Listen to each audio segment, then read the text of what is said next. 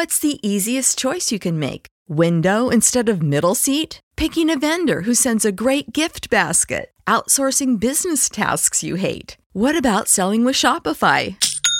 Whether you're selling a little or a lot, Shopify helps you do your thing, however you cha-ching. Shopify is the global commerce platform that helps you sell at every stage of your business. From the launch your online shop stage to the first real life store stage, all the way to the did we just hit a million orders stage. Shopify's there to help you grow. Whether you're selling scented soap or offering outdoor outfits, Shopify helps you sell. Wherever and whatever you're selling, Shopify's got you covered. Sign up for a $1 per month trial period at shopify.com slash try. Go to shopify.com slash try now to grow your business, no matter what stage you're in. Shopify.com slash try.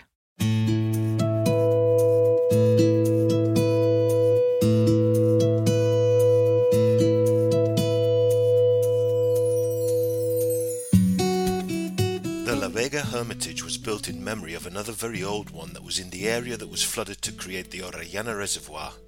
The old one would have been like many we find from the Middle Ages in Extremadura, with a house for the sanctuary custodian who took care of it. We know nothing about the former statue of the Virgin. The people from the town took a Saint Isidore one there instead, which goes on pilgrimage every May the 15th.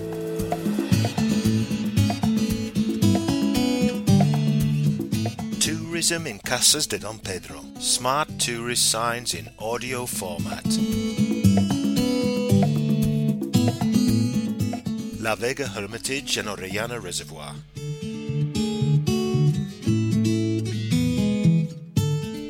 New is simple, while at the same time demonstrating a uniqueness that's given away in any photograph. Its location, just before the great bridge that crosses the Guadiana River, provides it with the best views of the reservoir, the beach, the surroundings, and even the nearby mountains. The nave is whitewashed and the base quartzite stone used in its construction can only be seen in some window openings and in the plinth. Its colour shows the large quantity of iron oxide it contains. The set of arches in the arcade and at the door demonstrates the dalliance that went into its construction. Curiously, it has two belfries, one at the foot of the temple, which is the largest one, and another above the entrance door. The area is set up in order to have a fun time enjoying the views, the sound of water and birds, and the smell of the incredibly diverse nature. It's a pity that there's no pedestrian lane that allows us to cross and experience the almost marine atmosphere in the centre of this large body of water. Going on foot is not recommended, the lanes are not too wide and there's no hard shoulder.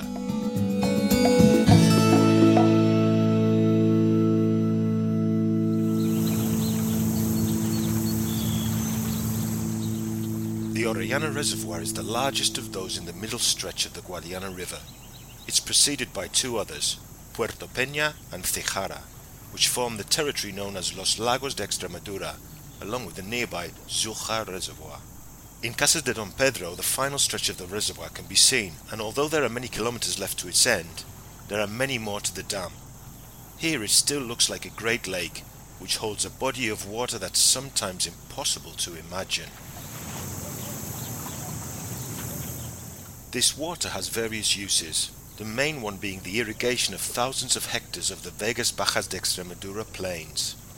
It's also used to supply water to some towns, especially at certain times of the year.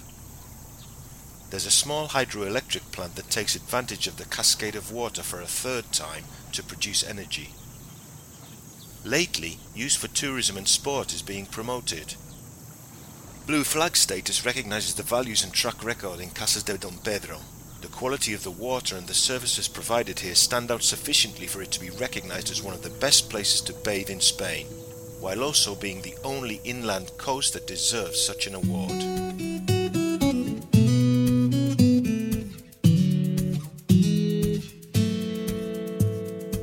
The dam was completed in 1963, after many years of construction. From the beginning, it ended up radically modifying the environment, communications, and traditional activities in the towns around it. The riverside ecosystems were lost, and with them many orchards that were an inexhaustible godsend for the people. The towns gave away their best lands without any clear compensation when they became the storage area for the immense wealth that was generated kilometers below. With the dam, bridges were built that ensured the passage of people and goods continued, something that had never happened in this part of Extremadura historically. It seems contradictory, but the shores had never been as far away and it had never been as easy to get to the other side. A large bridge was built between Casas de Don Pedro and Talarrubias, which is still used today.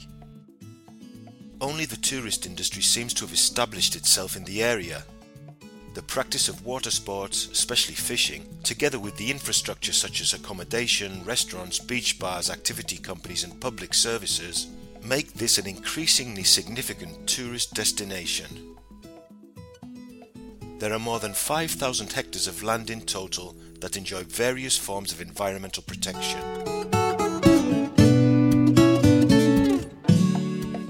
A QWERTY podcast production for Radio Viajera financed within the framework of the Project for the Development of Smart Villages of the Government of Extremadura and the European Union, with the collaboration of Roots Around Extremadura and the Casas de Don Pedro Town Council.